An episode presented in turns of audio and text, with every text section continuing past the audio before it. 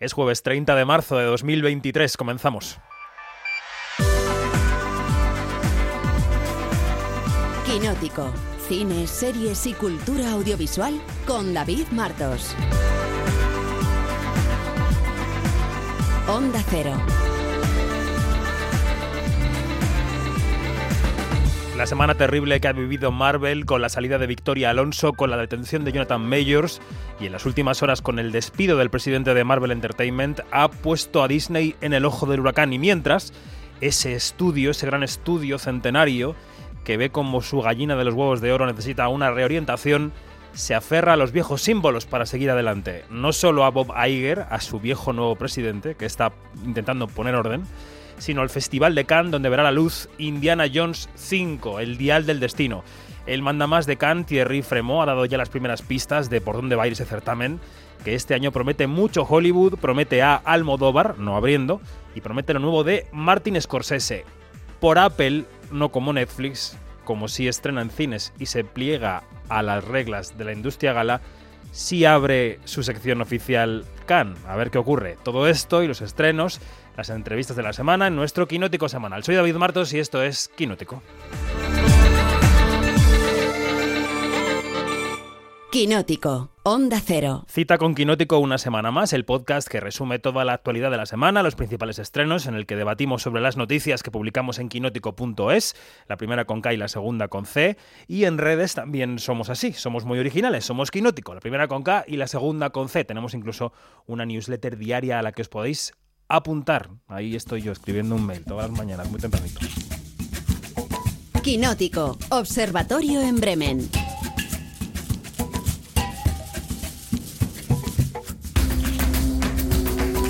Tiempo del Observatorio en Bremen de Quinótico. La anfitriona es Janina Pérez Arias. Eh, Morgan, ¿cómo estás? Muy, muy. ¿Qué tal? Todo muy bien, gracias. ¿Ha llegado por ahí la primavera o todavía estamos coleando el invierno? No, hijo, no. Esto es, esto es desesperante. Esto es el, invierno que no se niega a ir y todos en coro, vete por favor ya. Exacto. Bueno, yo vengo de Estados Unidos, como sabéis. Allí he dejado la flora de Connecticut con Alejandra Musi en un punto más invernal que en España. Vamos a ver cómo va la cosa por Madrid, que no me ha dado tiempo a mí ya casi ni de mirar por la ventana. Iñaki Mayora, buenos días. Buenos días, David. Ya estás entre nosotros, ¿no? en el mundo de los vivos. ¿Primavera en tu ventana o qué? ¿Qué hay por ahí esta mañana de jueves?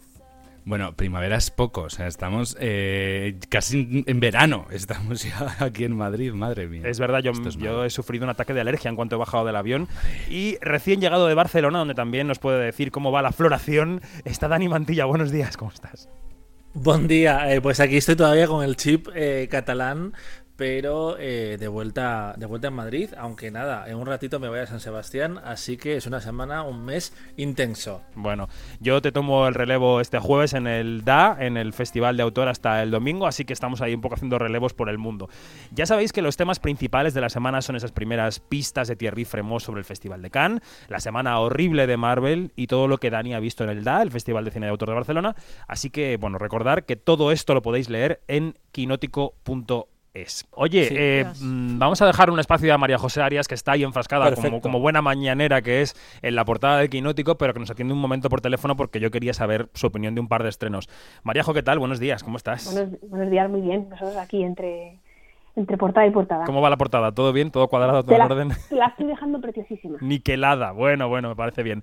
Te hemos convocado para hablar sobre todo de una de las películas de la semana que yo odié con toda mi alma, pero que estoy seguro de que le va a ir muy bien en taquilla. Se llama Oso Vicioso. Fardos de cocaína valorados en millones de dólares han caído hoy del cielo en Knoxville, Tennessee. Hay más de estos por ahí. Los han tirado en alguna parte. Estoy buscando a mi hija. El bosque es un lugar peligroso. Eh, Henry, fíjate. La han encontrado. Igual un ciervo. No, no, no, no te comas eso, no te lo comas. Vamos a ver cómo le afecta a un oso. Bueno, antes que nada, Iñaki, ponos al día de esta locura. ¿Esto qué es? Bueno, pues esto es Oso Vicioso, que nos llega de las manos de Elizabeth Banks, que vuelve a la silla de directora tras Los Ángeles de Charlie. Llega pues esta surrealista película inspirada en hechos reales, en la que un grupo de turistas, policías y delincuentes pues intentan sobrevivir a un oso asesino que ha perdido el control después de ingerir la cocaína que ha caído del avión de un narcotraficante. Como veis, pues muy loco todo. Venga, María Jodale, ¿a ti qué te ha parecido la película? Oso Vicioso, que, que en inglés se llama Cocaine Bear, pero aquí es Oso Vicioso. Bueno, Venga. se llama, se llama Cocaine Bear porque Cocaine Bear existe y es una institución en el país. O sea, está disecado y puedes ir a un centro comercial en Kentucky a verlo y hacerte fotos con él. A mí me parece, o sea, yo creo que locura es, que lo habéis dicho varias veces, es la palabra que mejor define a esta película. A mí lo que, lo que me hace gracia es que eh, la historia real no era para tanto. Entonces lo que han hecho ha sido imaginarse qué pasaría si, ese oso que en la vida real apareció muerto por sobredosis, por decirlo simplemente, eh, hubiese andado por ahí colocado mm, atacando gente. Entonces, a mí la película no la he odiado como tú, tampoco me ha encantado todo el rato, eh, porque ya sabes que yo tengo un problema con la casquería y los... Y hay bastante casquería. Claro, entonces cuando era el absurdo y cuando los personajes estaban ahí pues haciendo un tonto, porque Claro. eh, tal, bien. Eh, cuando salía el oso puesto y tal, bien. Cuando ya empezaba la casquería y la sangre, eh, me- reconozco que me tapaba un poco los, los ojos. Eh, me queda como entre que sí y que no. O sea, la Ya. media película sí y media película no. Pero era que la- me, me- me hacía gracia la idea, porque yo creo que cuando esto ocurrió en los 80, tú lees una noticia así de sucesos y lees el titular y te imaginas lo que pasa en la película. que la realidad fue todo mucho más sencillo, Sí. por suerte. Porque... Está claro, pero eh, a mí lo que me pasa es que entiendo perfectamente el público al que va dirigida la película, que es un público hormonado, ¿no? Que quiere ver miembros saltando por los aires devorado por un oso y un oso esnifando rayas, ¿no? Me parece bien, pero eh, de Elizabeth Banks, y no porque sea mujer, ¿eh? no tiene nada que ver con que sea mujer, esperaba más cuidado de la historia. Yo creo que a la película le falta eh, tejer un poco más la trama, el argumento. Aquí es una mezcla loca de personajes que solamente es como un parque de atracciones viendo cómo los soltamos en la Pero- jaula del oso y viendo cómo se despedazan. Pero a ver, David, con la premisa de un oso puesto de cocaína en un bosque, ¿qué, qué trama le querías pedir a esa película? Bueno, pues ya que estamos inventando, por lo menos darle un poco más de solidez. Pero es que yo, claro, aquello es el parque de atracciones de la casquería fina solamente. Bueno, hay, un, no, hombre, hay un poco también, voy a romper una danza a favor de, del guion loco este, hay un poco también de relación madre-hija, padre-hijo. Bueno. Eh, hay, hay un poco así de amistad, ¿sabes? pero la peli va a lo que va. O sea, no va a hacerte un historión de personajes y un hilo argumental y un arco y tal, no va a lo que va. Lo que más me gusta es Margot, Margot Ma- Martindale haciendo de, de Ranger de los parques de Estados Unidos Bueno, y cuando se pone coqueta... y es enamoradísima y luego, eh, bueno, pues siendo muy... ¿Qué? Eh, ¿Qué? Silencio. Siendo Silencio. muy radical con el Spoilers. oso. Es- Spoilers, por ¿Puede favor. ser que esta haya sido la última película de Ray Liotta? Sí, Sí. yo creo Sí. que sí. Bueno, estaba rodando Ah, otra cuando falleció, que no sé si al Mm. final... La última estrenada, desde luego, sí. Eh, él está en la película que es el, es el mafioso que pierde la. Vamos, el, el traficante que pierde la cocaína, ¿no? En ese avión. Que además luego tiene una trama familiar un poco extraña que tampoco entendí muy bien. Yo creo que la película. eh, la vi todo el tiempo como con la ceja levantada, como diciendo, ¿esto qué es? Y no solamente por las, por las, por las piernas que saltan por los aires, sino. mm, el guion. David se, se llamaba El oso vicioso. No sé exactamente qué esperabas. Si- Ya, es que No, en Estados esperaba. Unidos, en Estados Unidos, cuando yo entré el otro día a verla, era Cocaine Bear. Pero se llama así porque el oso original se llama Que sí, que Cocaine sí. y aquí, claro, oso cocainómano, imagínate. Pero aquí le han puesto un título incluso más resacón en Las Vegas de lo que. O sea, que aquí el título se De corresponde hecho- mejor con la película. Eh, cuenta la leyenda que hubo un brainstorming para eh, titular esta película y había opciones como El oso farloso. Farloso, madre mía. Madre Bueno, en, mía. en- en la- en lo- en los medios cuando recogieron la noticia en, en los 80 eh, le apodaron Escobar, haciendo un juego de palabras con Pablo Escobar. También. Y, o sea, Oh, Escobar. el chiste, el chiste fácil Bueno, ahora que- solo. Ahora que dices Pablo Escobar, en, en Colombia le pusieron oso intoxicado. Ajá. Bueno. Intoxicated. Es un poco, es que es un anglicismo. Bueno, esto es el oso vicioso, el Cocaine Bear, que, evidentemente va a hacer mucha pasta porque va a atraer mucha gente a los cines. También Maríajo ha visto un estreno que llega a Apple TV Plus, protagonizado por Taron Egerton, y que nos lleva hasta los 80 también. O sea, justamente volvemos a esa década. Estamos en la fiebre de esa década y en la fiebre, que no ha pasado nunca, y en la fiebre de los jueguecitos, ¿no? De llevar al cine cómo se inventaron los jueguecitos. Eh, hablamos de la creación del Tetris. It was the most beautiful thing I'd ever seen. I played for five minutes. I still see falling blocks in my dreams. It's poetry, art, and math all working in magical synchronicity. It's. It's the perfect game. Bueno, la película se llama así, Tetris. Esta semana llega Tetris, la semana que viene llega Super Mario. ¿Qué es esto, María ¿Qué te ha parecido? A ver, por favor. Antes favor. de hablar de Tetris, te lavas la boca un respeto. ¿Cómo que jueguecito? Es un juego perfecto. Si lo acabas de decir en el corte que has puesto. O sea, yo que no, no puedo jugar a videojuegos porque me lío con los botones y soy súper torpe. Tetris tengo un vicio, no puedo Que lo sepan los oyentes de Quinótico están dando por teléfono por una razón. O sea, no puedo. O sea, me lo has pillado. Estaba jugando al Tetris, no estaba con la portada. O sea, la película, o sea, como de un juego como el Tetris, que es aparentemente sencillo, se han marcado un peliculón sobre mm, dinámica de empresa, sobre patentes, sobre mm, la Unión Soviética. eh, o sea, me- es una cosa muy loca, pero no loca con el rollo de, de oso vicioso, sino es una historia que está muy bien contada, muy bien interpretada y luego está muy bien llevada a la pantalla porque han jugado mucho con la estética de Tetris a la hora de, de- del montaje y de mostrar las escenas y de la estética. Y bueno, Taron Egerton está estupendo y el, y el actor que hace el papel del, del creador, de, de Alexei, que es en realidad el creador de, de, de Tetris, eh, Nikita Efremov, creo que lo dije Ujú. bien, eh, están los dos, tienen una química eh, muy que funciona muy bien en la película. Yo creo que la película dura como dos horas y tiene un ritmo brutal que no te esperaría de la creación de un videojuego, pues te imaginarías a alguien, pues como yo en mi cueva viendo series, pues alguien en su cueva creando un videojuego y nada que ver, o sea, es una historia de, de espías, de pues eso, de patentes, eh, mete Microsoft, Atari, bueno, un montón- y Me recuerda un poco, eh, Mariajo, eh, a la que vimos Janina y yo en Berlín de BlackBerry, ¿no? O sea, mm, Jani, es un poco también eso, ¿no? La construcción, las Oh. patentes. No sé. Oye, entonces Con bastante hay interesante, muchas, ¿no? Hay muchas carreras, luego, pues claro, como están de- por medio los, los espías rusos y los funcionarios rusos y tal, hay como pues este rollo de América y Rusia también, en la contraposición de las culturas, de la política, sale Gorbachev, o sea, es una cosa... Bueno. Está, está realmente, más allá de, de la, de la historia de- del juego en sí, que es muy interesante, cómo está contada hacen que sea todavía más, más interesante y hay, hay momentos que dices, perdona, ¿esto es real? Bueno, vamos a tengo una dejar... pregunta. Sí, tenemos que dejar a Mariajo que se vaya, pero venga, la pregunta rápido, va. ¿Cuándo se va a hacer en España la película de cómo se inventó la fregona? Porque vamos, El yo creo que, que ya, que ya Bueno, va tocando ahí empe- eh, esta, ahí está la polémica. De, totalmente, basada en hechos reales, eh, yo creo que ahí hay donde tirar. Mariajo, Yo puedes no contestar ver- esto si lo quieres. Yo preferiría ver la película del primer traje de astronautas. Que, También. Sí, sí, Oh, aquí me, parece, sí. me parece más interesante que la fregona, con todo mi respeto para la fregona, que es Oye, eh, me parece mucho más útil la fregona que el, que el traje de astro- de Bueno, astronauta, quién ¿eh? sabe, Pero- quién sabe. Díselo a Matt Damon en Marte. Bueno, Oye, sí, pero la, lo, de, lo del traje de, de astronauta lo tocaron en, en la serie este, eh, El Ministerio del Tiempo y fue espectacular. O sea, hay un filón allí increíble en cuanto a historia, ¿no? Mm. Sí. Oye, que le quería preguntar a. Mariajo, antes de que se vaya, ¿qué le parece que The White Lotus 3 vaya a ser mm, ambientada en Tailandia? Porque no sé si eh, vas a seguir viéndola o no, o vas a pasar de ella, o te da igual que sea en Tailandia, o qué. Pues es que, ¿sabes qué pasa? Que yo solo he visto la segunda, que es en Sicilia, porque a mí lo de ricos sufriendo no me, no me, no me Te tira de Italia. ¿no? Más que a los ricos. Claro, entonces la de Sicilia me la vi porque, pues eso, porque era Sicilia, entonces no sé yo si... Y, y ahora si me la vi, no te, te creas tú que me terminó de convencer, es decir. Hala, Mariajo, Bueno. a tu portada. Venga. Encantada de venir a hablar de, de cine. Un abrazo. Adiós, chao. Adiós, adiós. Vamos ahora con esas noticias que no son las obvias de la semana, pero son las que ha rascado por ahí Iñaki Mayora. Quinótico. Lo que tienes que saber.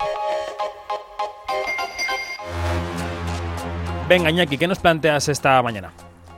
Bueno, pues o- hoy se anuncia la sede de, los Goya de- del año que viene, 2024. Todavía no se sabe qué ciudad saldrá elegida, pero bueno, hay varias que ya se huele que están bien posicionadas. Veremos qué, qué sucede. Luego quiero que vosotros os mojéis. Ha sali- salió eh, antes de ayer el tráiler de Asteroid City. No, ayer, perdón, el tráiler de Asteroid City, la nueva película de Wes Anderson, que ya tiene fecha de estreno, que será el 16 de junio. También me gustaría saber qué os ha parecido. Recordemos que se ha grabado aquí, en España, en Chinchón. Y eh, la noticia de, bueno, la entrevista que han publicado de la vuelta a la vida pública de Jeremy Renner en Estados Unidos, que ha sido Que delita, un delita, anuncio por todo lo alto, vamos a decirlo así. Bueno, vamos por partes. Los Goya 2024, esta mañana a las 11, si no me equivoco, Dani, va a salir Fernando Sí. Méndez Leite a la tril a decir eh, a la vil de y será un sitio, como en los Juegos Olímpicos. ¿Tú qué intuyes?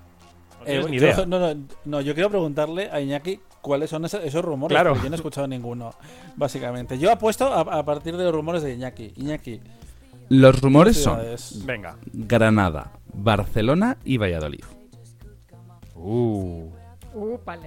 De hecho, en Barcelona. Me queda un si no poco me frío. equivoco- en Barcelona, si no me equivoco, solo se han, se han hecho. El una año vez. de han todo sobre mi madre. Celebrado una vez. ¿Verdad? Sí. Y después. cuando eh, cuando también- Almodóvar le cantó el cumpleaños feliz a- al príncipe Felipe.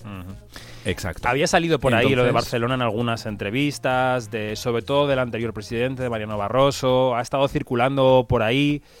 Yo, que no tengo ni idea, no había oído ninguno de los rumores, voy a meter a Madrid en la ecuación. De nuevo. Sí, yo creo que mm, quizá Madrid está poniendo mucho dinero cada año en los premios eh, 4K y en los Platino. Mm, quizá podrían volver a Madrid. No tengo ninguna información, ¿eh? es una intuición de que, bueno, pues un paso por boxes, digamos, ¿no? Eh, no lo sé, no lo sé, no lo sé. Janina, ¿tú intuyes algo? ¿Tienes algo ahí en...? Yo no intuyo nada, pero al escuchar Barcelona, este, mm, como que es un sitio súper atractivo para que vuelva, después de lo que ha contado Dani, que, que ya se hizo una edición allí.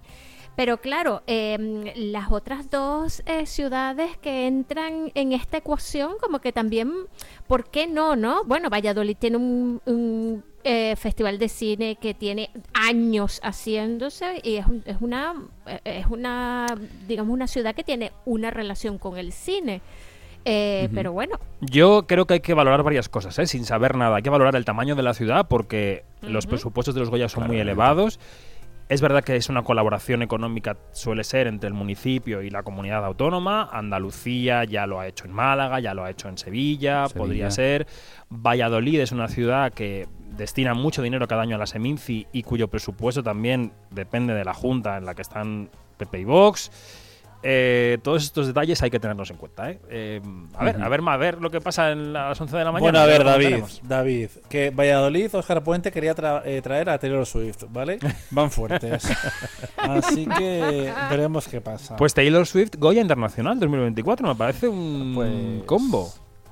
Pues mira. Yo ojalá se celebre en el norte, ¿no? Ahí no se ha celebrado todavía, bueno, Barcelona, pero... mm, Bueno, y estoy hablando con el norte. concejal de Desarrollo Económico de Bilbao y no descartaba los Goya tampoco. Bueno, Claro. bueno, ya veremos, ya veremos. Vamos a escuchar el tráiler de Asteroid City, la nueva película de Wes Anderson. You're not here. We're not there. The car exploded. Come get the girls. I have to stay here with Woodrow. I'm not the chauffeur. I'm the grandfather. Where are you? Asteroid City, Farm Route 6, mile 75. Bueno, en el tráiler hay mucho desierto, mucho Tom Hanks, mucho paralelismo y plano así em, tipo Wes Anderson, eh, Aliens. eh, ¿A ti qué te ha parecido el tráiler, Iñaki? Y luego opinamos los demás. A ver, yo soy mm, fan total de Wes Anderson y de su estética. Sí que es verdad que tengo que reconocer que las dos últimas, tanto Isla de Perros como eh, La Crónica Francesa, no me acabaron de. A mí Isla de Perros sí me gustó. complacer. Pero tengo muchísimas ganas de ver, de ver esta película. Tenía muchas ganas de ver el tráiler. Quería ver si, por algún casual, yo que sé, había algún tipo de referencia que se pudiera leer a España. Pista ninguna, o sea, pero o sea, lo, lo veía y decía, eh, vale, no, o sea, no, no hay ningún tipo de referencia. Al menos en el tráiler eh, no aparece España, lo cual también está bien, me refiero, se pueden grabar muchísimas cosas en España, ya está demostrado. Y tengo, pues, es que a mí me enamora Wes Anderson y, y entonces pues tengo muchísimas ganas. Como ha puesto Luis, nuestro compañero Luis, Luis Fernández, sí, que Twitter, no voy a ver nada dicho, más. Ya tengo, ya tengo una razón para mantenerme cuerdo hasta junio, pues un poco me Esta y Barbie, ¿eh? Esta y Barbie, esta y Barbie. Eh, ¿Tú crees que la veremos en, en Cannes, Janina, esta película o qué? Yo creo que tiene muchísimas posibilidades de que vaya a Cannes. Este, Wes Anderson ha estado en Cannes varias veces, Sí. este, y, y bueno, la última fue con la crónica francesa. Evidentemente le, le, le- le pegaba muy bien. Este, y bueno, eh, viendo el tráiler de esta película, nada más me imaginé a Wes Anderson con Román Coppola sentados haciendo este guion, de verdad que, que tengo otra película. Total. Porque son, de, de verdad, son unos, son, son unas, unas mentes muy complicadas, pero, pero claro, el universo de Wes Anderson, hay gente que lo odia, pero a muerte, y hay gente que lo adora eh, con devoción. Yo, yo estoy en el, en el team también de, de Iñaki, que, que, que, no- que me encanta todo lo que hace Wes Anderson. Si bien es cierto que la de la crónica francesa fue una película muy, pero muy recargada. con- Tediosa, en diría esa yo. película había como ocho películas juntas. Este, yo lo que quiero, por favor, es que esta no sea una cosa así que nos, que nos, que nos embote el cerebro. Por favor, que no. Y eh, e Isla de Perros me encanta, me encanta. Dani, ¿algo del tráiler o, o pasamos a lo siguiente? A mí me, me encanta que os encante, pero eh, a ver, todo el mundo tiene derecho a estar equivocados, en este caso vosotros. Eh, ¿El mundo? Es una, es una persona pesadísima. Eh, me gusta Isla de Perros, he de decir, y me gustan algunas películas eh, sueltas, pero generalmente su cine me da ganas de gritar a la pantalla. ¿Cuándo he sentido yo, cuándo he sentido yo en las últimas horas ganas de gritar a la pantalla? Cuando he visto el adelanto de la entrevista que Jeremy Renner ha concedido en exclusiva a la ABC. Ay, por favor. A superhero of the Avengers, fearlessly taking on any fight. An ordinary man with a strength that never gives up. Do you remember the pain? Oh, all of it. Yeah, I was awake through every moment. Who risked his own life to try to save his nephew. I just perfectly see him in a pool of blood coming from his head. When I ran up to him, you know, I didn't think he was alive. I'd do it again. You'd do it again? Yeah, I'd do it again. Lo haría otra vez, le dice a la entrevistadora, aquel accidente con una máquina quitanieve en el día de Año Nuevo, teóricamente para salvar a su sobrino. Eh, ¿Cómo son los americanos, eh?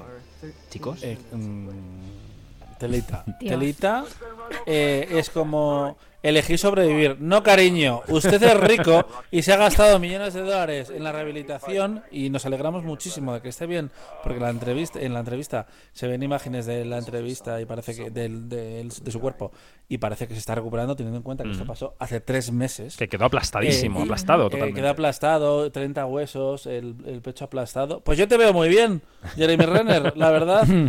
Eh, y el show, pues bueno, eh, lo voy a ver desde luego a cachitos, pero... El show pero debe fuerte. continuar. Es, es la Sí, única, sí. el único impacto positivo de Marvel de la semana, Iñaki, ¿no? Quiero decir que bueno. Sí, yo además, viendo este, este, este adelanto, yo solo pensaba cada vez que hablamos de toda la carrera de premios, cómo, cómo se meten ellos siempre, ¿no? En la promoción de las películas y tal. Yo digo, es que lo viven todos, saben dar espectáculo de absolutamente todo. O sea, es, es, es puro obste- eh, espectáculo este, este adelanto de... además dura, no sé si es un minuto. Y dices... Es muy "Madre obsceno, mía". pero bueno. Es- sí, sí, sí, Es, es en plan de... eh, no sabemos hacerlo. Aquí no sabemos hacerlo. o sea, no- nunca vamos a llegar a Qui- ese Quiero nivel. pensar que no queremos, ¿no? Mm, estoy aquí en el A ver. estudio, jueves por la mañana, veo una televisión, está todo el tema de Ana Obregón ahí, ¿no? Dándole vueltas. Eh, Mira, a te, digo- decir, te digo ¿eh? una cosa. Mm. Los americanos tienen, bueno, que esto debe, esto aquí debería estar eh, Alejandra Musi hablando de esto porque ella vivía allá. Pero tienen una, una, una, una cuestión, una maestría en tocar las teclas esas lacrimógenas y, y tocar esa tecla de, de qué es lo heroico y todo esto. Recu- yo viendo, viendo este, adelanto del- de la entrevista a Jeremy Renner, eh, mm, recordé mucho una una, una, un programa de televisión que me encanta, que toda la vida me ha encantado, que llevo años viéndolo, que es de, de, de restauraciones de casas. Entonces, a una familia pobre que no tiene donde caerse muerta, pero que ayuda a la comunidad, que yo no sé qué, vienen y le, y, le, y le reconstruyen la casa por completo. Mira, yo he llorado en cada capítulo. Yo y lo digo sinceramente. Y, con, y, y- y es que saben hacer televisión espectáculo. O sea, lo saben hacer. Y escuchando ahorita el audio de, de este adelanto, era como que, contra, háganle una buena vez la película, carajo. Jeremy Renner, el, el héroe que se sale. O sea que, y lo harías otra vez, lo haría. O sea, Mira, los, por los favor. americanos, Yanni, tienen mucho sentido del espectáculo y muy poquita vergüenza. También te digo. Efectivamente, es una Así gran es, combinación. así es así bueno, es, así es. Repasado lo principal del salseo semanal, vamos con los demás estrenos de la semana. Esto es lo que somos. Una banda de ladrones. Cuando te dedicas a esto, acabas haciendo enemigos. Y a veces esos enemigos vienen buscando venganza.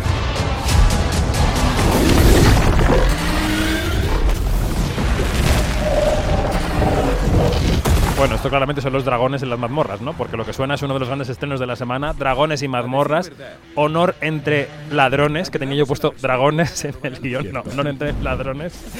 ¿Qué esperamos de esta nueva adaptación del juego de mesa, eh, Iñaki? Ya, o sea, no me diréis que no es una tendencia. Tetris, Super Mario Bros, Dungeons and Dragons, basta ya. Venga, Iñaki. Bueno, pues como dices, esto es la nueva adaptación del primer juego de rol de la historia y que nos cuenta pues las andanzas de un ladrón y su banda de aventureros que intentarán recuperar una reliquia perdida eh, pues por todos los medios. Lo- la protagonizan Chris Pine, Michelle Rodríguez, Reggie Page o Hugh Grant. Veremos si mejora la adaptación que se hizo a principios del siglo o la serie de los 80. Mm. Tengo que decir dos cosas. En Quinótico publica María José Arias esta semana un reportaje sobre la leyenda, la leyenda de Vox Máquina, que es una mm, serie de animación basada en unos guionistas que jugaban todo el tiempo a estas partidas de Dungeons and Dragons y que es un buen reverso para esta película. Y luego, ahora que mencionabas a Hugh Grant, ¿no os habéis fijado en que Hugh Grant, ahora cada vez que habla, sube el pan? Todo lo que dice Hugh Grant es que cotiza al alza. Desde que dijo los Oscar que él es un escroto, lo dijo literalmente, por las arrugas. Todo lo que dice es oro. Bueno, seguimos en el cine francés. mm, seguimos por lo último de Mia Hansen-Love. ¿Y la llave? ¿Dónde está? La llave está en la cerradura. Siempre la dejas puesta. ¿Y dónde está la puerta? La puerta la tienes delante y la llave en la cerradura. Hola, papá. La jubilación de tu padre no alcanza y ninguno podemos ayudarle. ¿Y qué haremos con sus libros? Pues no lo sé. ¿Sandra Kisler? ¿Sí? ¿Es la hija de George Kisler? Sí, soy yo. Era un profesor genial. Aún releo sus conferencias de vez en cuando. ¿Has visto a Leila esta semana? Sí. Te veo feliz con ella. Bueno, la película pasó el año pasado por el circuito de festivales. Lia Sidhu estuvo nominada a los premios europeos. ¿De qué va esta película que se estrena este viernes, Iñaki? Bueno, pues Lia Sidhu interpreta a una madre que, bueno, pues cuando intenta conseguir una residencia de ancianos decente para su padre, que padece una enfermedad neurodegenerativa, se encuentra con un amigo con el que, bueno, pues con el que empieza una aventura, a pesar de que este, pues está dentro de una relación. Es una película muy reflexiva sobre el paso del tiempo, la vejez. Yo la he visto, la verdad, con mucho gusto y creo que puede ser una de las recomendaciones de la, de la semana. Em, hay dos películas españolas en las que nos fijamos esta semana. La primera es la cinta póstuma de Agustí Villaronga, que lleva por nombre Loli Tormenta.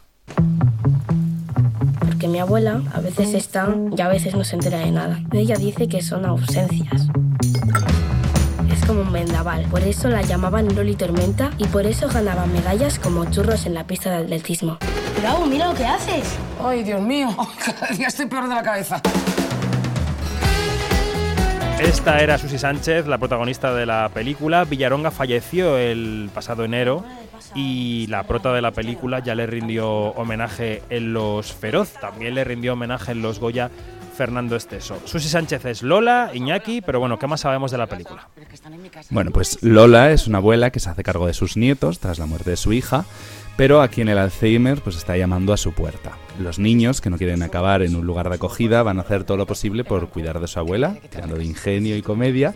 Y bueno, pues yo creo que es una película entrañable que yo tengo muchas ganas de ver en el cine. Pues sí, es una película entrañable. Y si cambiamos totalmente de tercio, el segundo estreno español es Tin y Tina. Eh, ¿Nos puedes contar quiénes son estos simpáticos gemelos, no? ¿Quiénes son? Bueno, pues de manos de Rubinstein, que es un cortometrajista, llega este thriller de terror que nos cuenta la historia de un matrimonio que, al perder a los dos bebés que estaban esperando, pues deciden adoptar en un convento a Tin y Tina, que son dos hermanos gemelos, pues de aspecto angelical.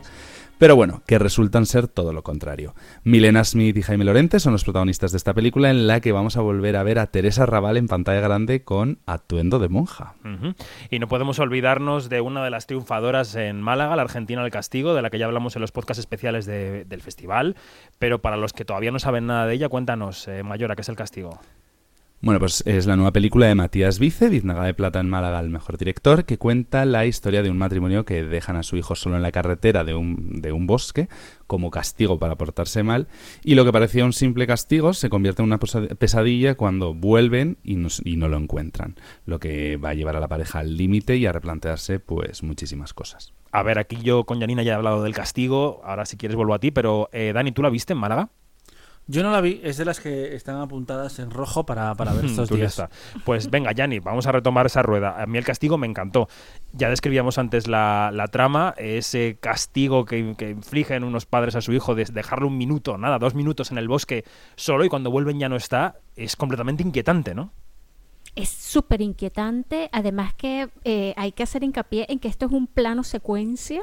Es una película que de verdad que es un prodigio desde el punto de vista técnico, pero desde el punto de vista interpretativo, sobre todo de Antonia Segler, es la hostia. Es, es de verdad increíble lo que hace esta mujer con un gesto, con un guiño, con una cosa.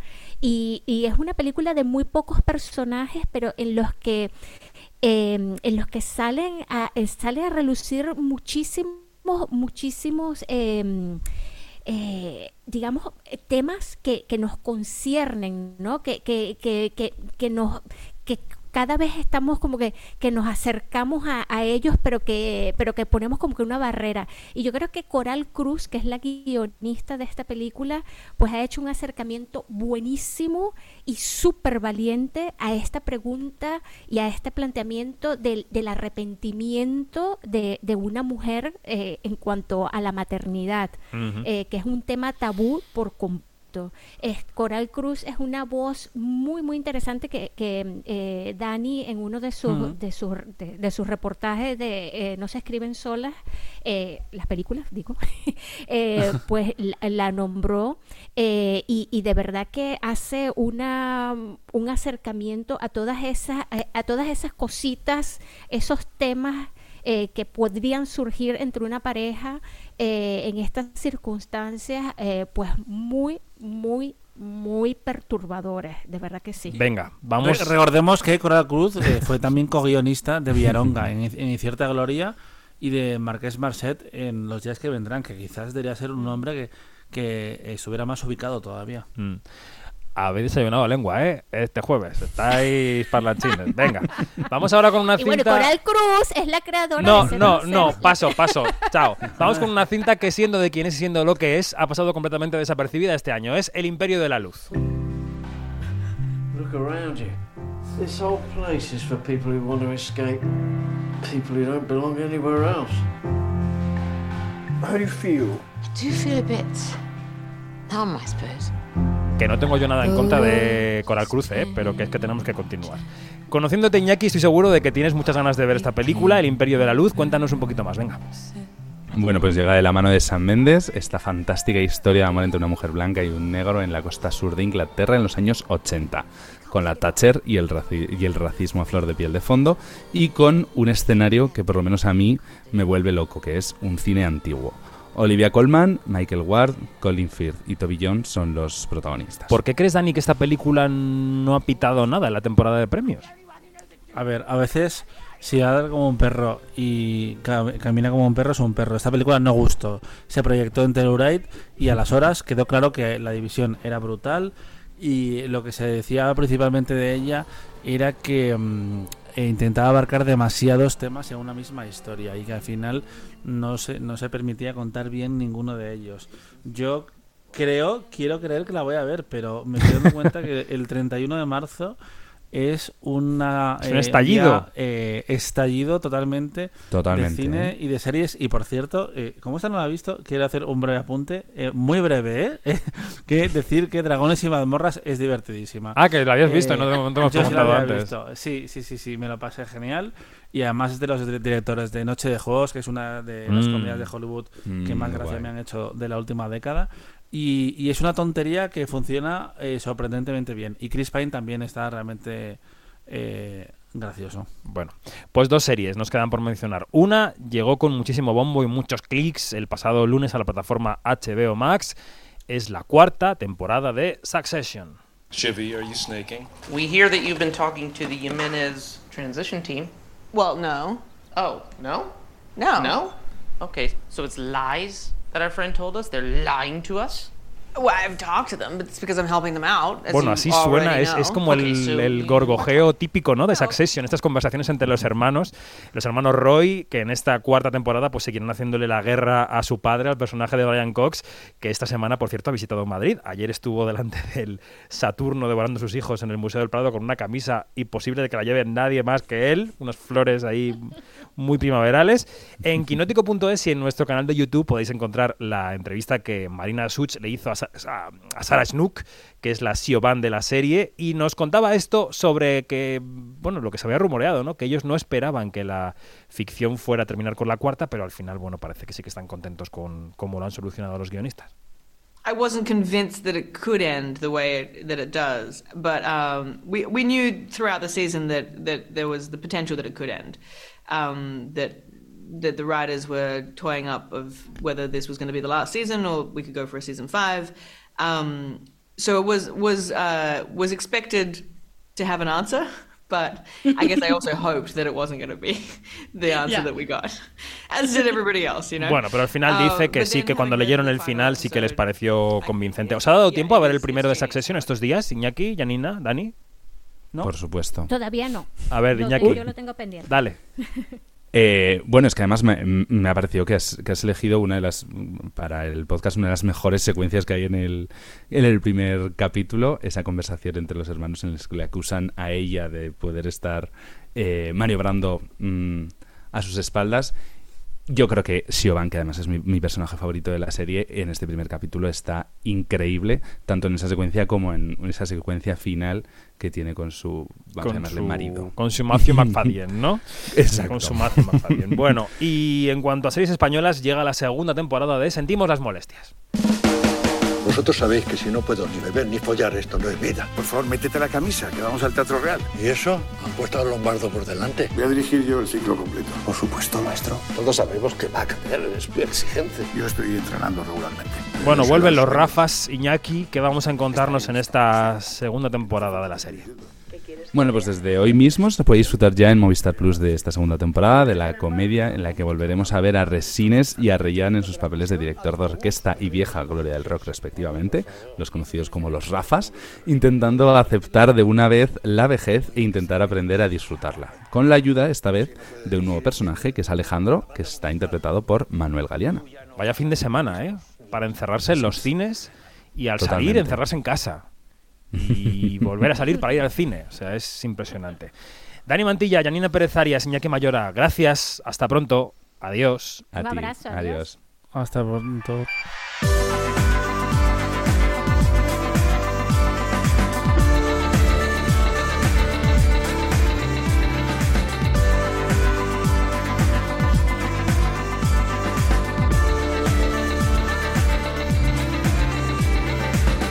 Nos damos más información en quinótico.es o en nuestras redes sociales donde somos Quinótico, primera con K y segunda con C. Gracias David Peñalvo por estar a los mandos técnicos del programa.